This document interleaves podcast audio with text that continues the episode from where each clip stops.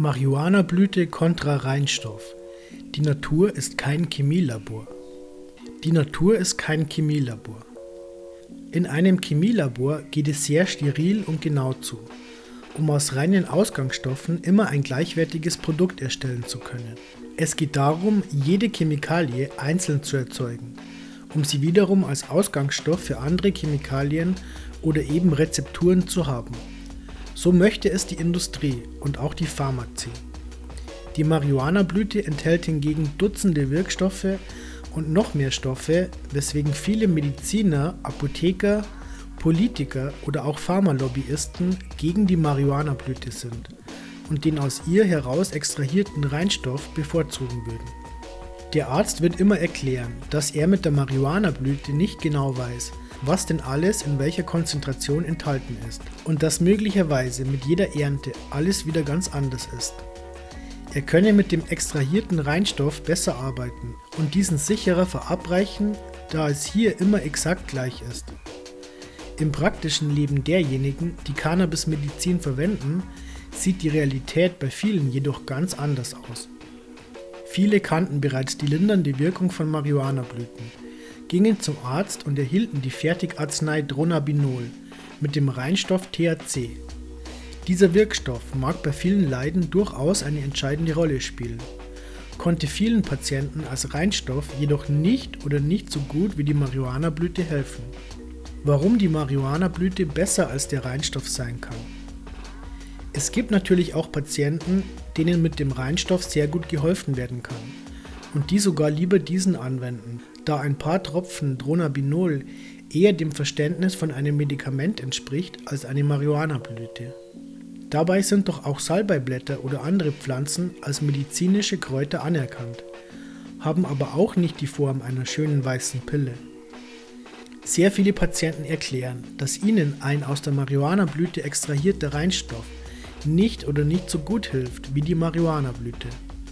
Auch hier haben viele ihre Sorten, die ihnen helfen und andere, die nicht so gut helfen. In jeder Marihuana-Blüte wirken immer Dutzende Wirkstoffe zusammen. Es sind die Cannabinoide und Terpene, die teils nur in der Kombination ihre Wirkung entfalten. Es gibt also Cannabinoide, die für sich allein eine medizinische Wirkung entfalten. Dann gibt es aber auch andere Cannabinoide oder die Terpene, die nur in der Kombination zur Geltung kommen und die Wirkung signifikant beeinflussen. Genau das alles muss noch erforscht werden.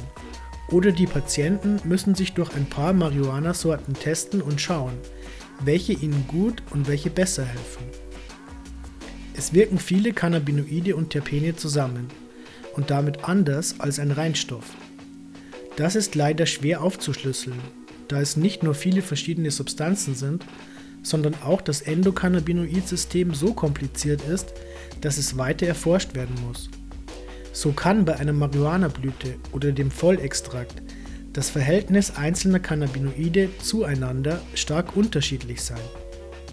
Wenn das gewohnte Cannabinoid bei normaler Konzentration ist, aber ein anderes stärker enthalten ist, setzt dieses sich vielleicht auf einen Teil der Rezeptorstellen und ändert damit die Wirkung vom anderen Cannabinoid und das bei Dutzenden Wirkstoffen noch aufschlüsseln zu können, kann eine sprichwörtliche Ewigkeit dauern.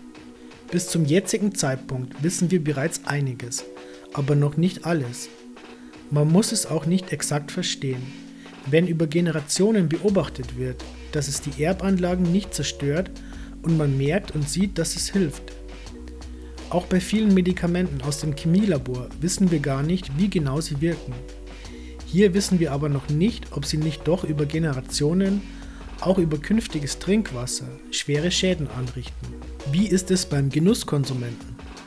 In den USA wurde der Cannabis-Genusskonsum bis 2017 in acht Bundesstaaten legalisiert und damit auch reguliert. Der Trend geht weg von der Marihuana-Blüte hin zu den Edibles. Gerade Nichtraucher wollen nicht inhalieren, sondern naschen lieber. Die Hersteller der Edibles verwenden zum Teil kein Vollextrakt aus der Marihuana-Blüte, in dem dann ihre gesamten Wirkstoffe enthalten wären. Sie verwenden ebenfalls den Reinstoff, teils ausschließlich THC, teils THC und CBD. Hohe Konzentrationen von sehr reinem THC können für Problemgruppen kontraproduktiv sein.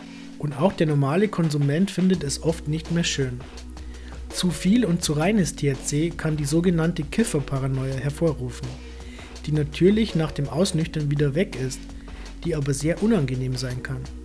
Bei der gleichen Menge THC, die zugleich mit CBD oder auch anderen Cannabinoiden eingenommen wird, kann die THC-Wirkung gepuffert und damit angenehmer empfunden werden.